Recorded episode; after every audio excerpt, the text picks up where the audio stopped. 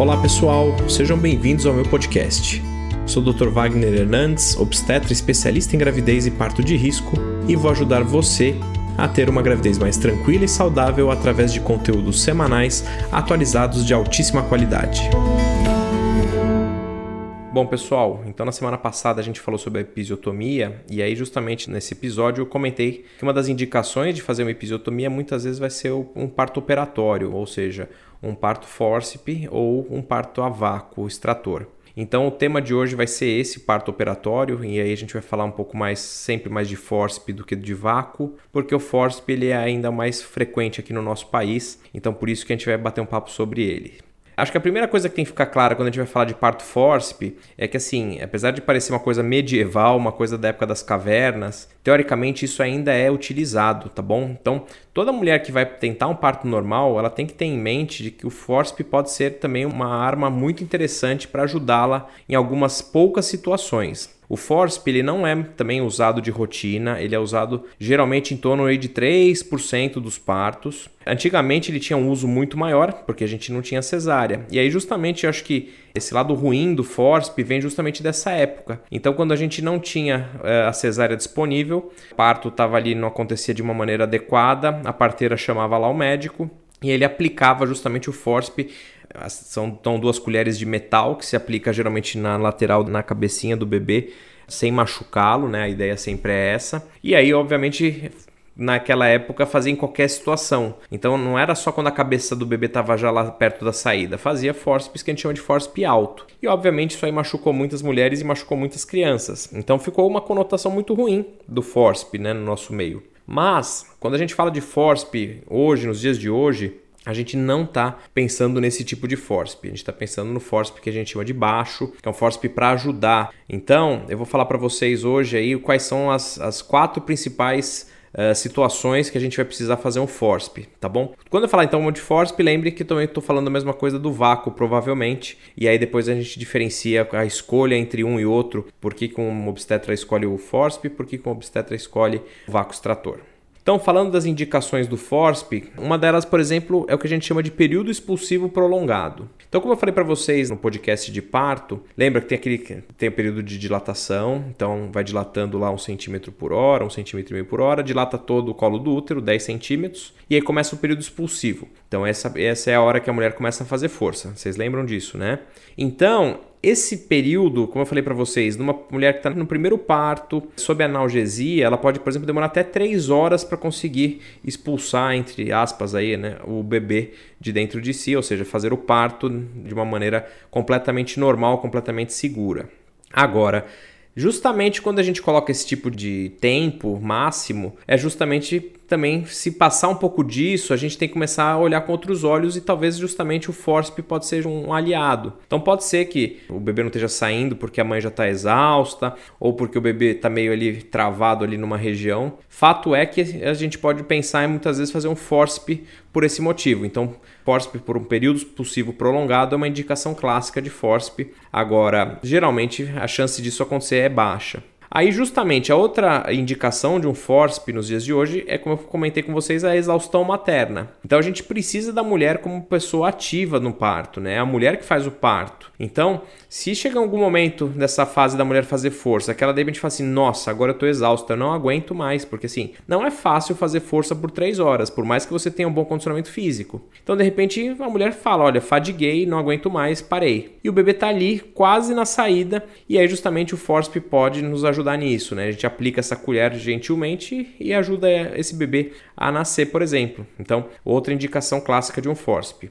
Uma outra situação mais rara são mulheres que, por exemplo, têm algum problema de saúde que não podem fazer força. Então, classicamente, tem algumas cardiopatias, ou seja, problemas do coração, que a mulher não pode fazer esforço. E agora, até mais comumente com a questão do Covid, por exemplo, até existe aí uma tendência de pedir para a mulher evitar o esforço quando ela está com Covid positivo, de dispersar partículas. E aí o FORSP, por exemplo, nesse caso poderia ajudar. Ou se ela está muito cansada por conta justamente do Covid e a cabeça do bebê já está numa altura ali bem próxima da saída, o FORSP pode ser um aliado, aí o vácuo extrator pode ser um aliado para essa mulher. Então, até agora eu falei de três circunstâncias em relação à mulher, e agora eu vou falar, obviamente, a última e acho que talvez a mais importante, que é em relação ao bebê. Então, muitas vezes no finalzinho do expulsivo, às vezes esses, os bebês eles podem entrar em sofrimento fetal. Então a gente está lá monitorizando os batimentos, ou com aquele aparelhinho sonar, ou com cardiotoco, que a gente já comentou também. E aí você começa a perceber que o bebê está bem desconfortável, que esse bebê não está bem nesse finalzinho, e que se ele não nascer ali nos próximos minutos, provavelmente esse bebê vai nascer mal, ele pode ter algum tipo de comprometimento, inclusive aí danos neurológicos, enfim. Então não faz sentido ficar aguardando mais. E aí muitas vezes a opção nossa nesse momento é fazer o parto pela via mais rápida. E nem sempre a via mais rápida nesse caso vai ser uma cesariana, por exemplo. Para fazer uma cesariana, você tem que fazer uma,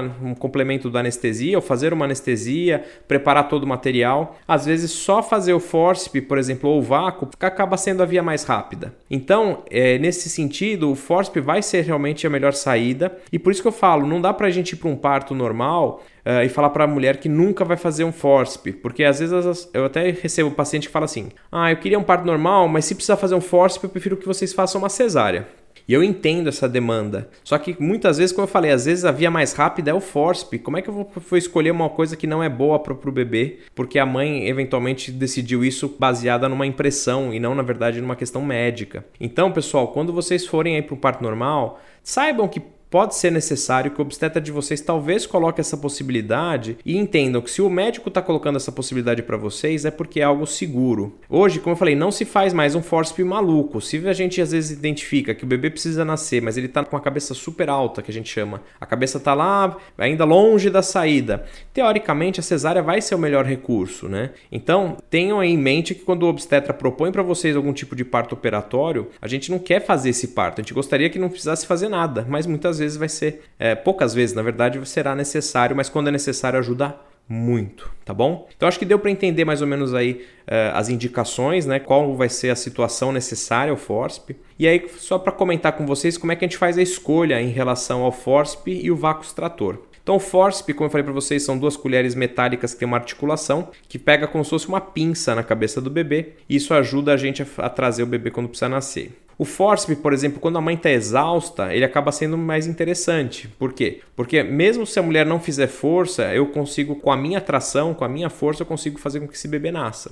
Com o vácuo já é diferente. O vácuo, se eu precisar aplicar muita força no vácuo, e aí só explicando o que é o vácuo, né, que eu esquecendo, mas o vácuo é como se fosse um desentupidor de pia. Eu sei que assusta um pouco essa, essa maneira de comparar, mas é isso. Você aplica um desentupidor de pia, um vácuo feito para isso, né, na cabeça do bebê, e aí você ajuda a trazê-lo. Mas geralmente você precisa da força da mulher né, para não fazer tanta aplicar tanta força, porque se você aplica muita força no vácuo, esse vácuo vai desprender, né, igual um desentupidor de pia mesmo. Se você puxar muito forte, ele solta da cabeça do bebê. Então, a ideia não é essa. Se for por uma exaustão materna, talvez o FORSP seja uma melhor saída. Por exemplo, quando a gente está falando em bebês prematuros, em bebês prematuros abaixo de 34 semanas, a gente não pode fazer o vácuo, a gente tem que fazer o FORSP. Outra coisa que a gente tem que levar em consideração é a disponibilidade do material. Nem todos os serviços, né, nem todas as maternidades têm o vácuo disponível para o obstetra, então o FORSP acaba sendo mais comum, é um material mais fácil de obter. Hoje a gente tem os vácuos já descartáveis, mas justamente isso tem um custo elevado, então não são todas as maternidades que oferecem.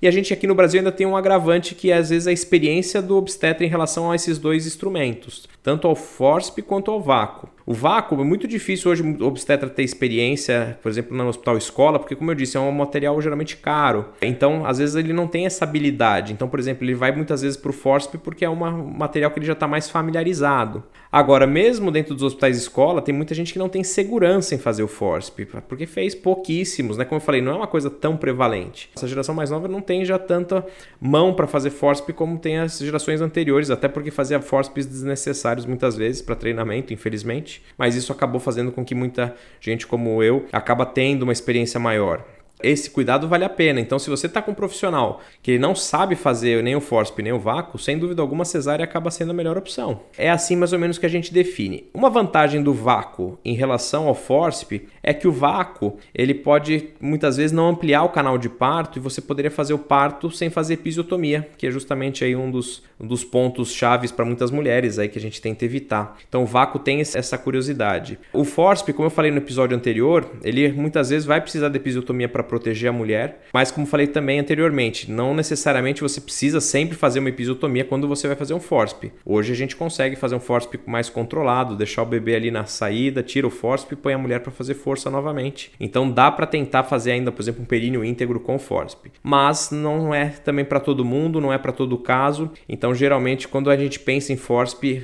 naturalmente vem a consideração da episiotomia junto. E no vácuo, então, como eu falei para vocês, tem essa vantagem muitas vezes de não precisar pensar na episiotomia e isso pode ser uma, uma, uma, um diferencial na escolha nesse momento. Eu acho que era isso que eu queria falar para vocês em relação ao parto operatório, então parto forceps e parto vácuo. A mensagem final é saibam que talvez isso seja necessário e entendam e, e, e, confiem no médico de vocês quando isso for eventualmente colocado como uma, uma necessidade para vocês. E converse com o obstetra de vocês durante o pré-natal. Acho que isso é importante, deixar isso tudo muito claro, isso tudo muito alinhado, para justamente na hora do parto não ter nenhuma surpresa, nenhum tipo de, de preocupação adicional que já é natural de um parto. Tá bom? Qualquer dúvida que vocês tenham, manda pro arroba Dr. Wagner Hernandes no Instagram.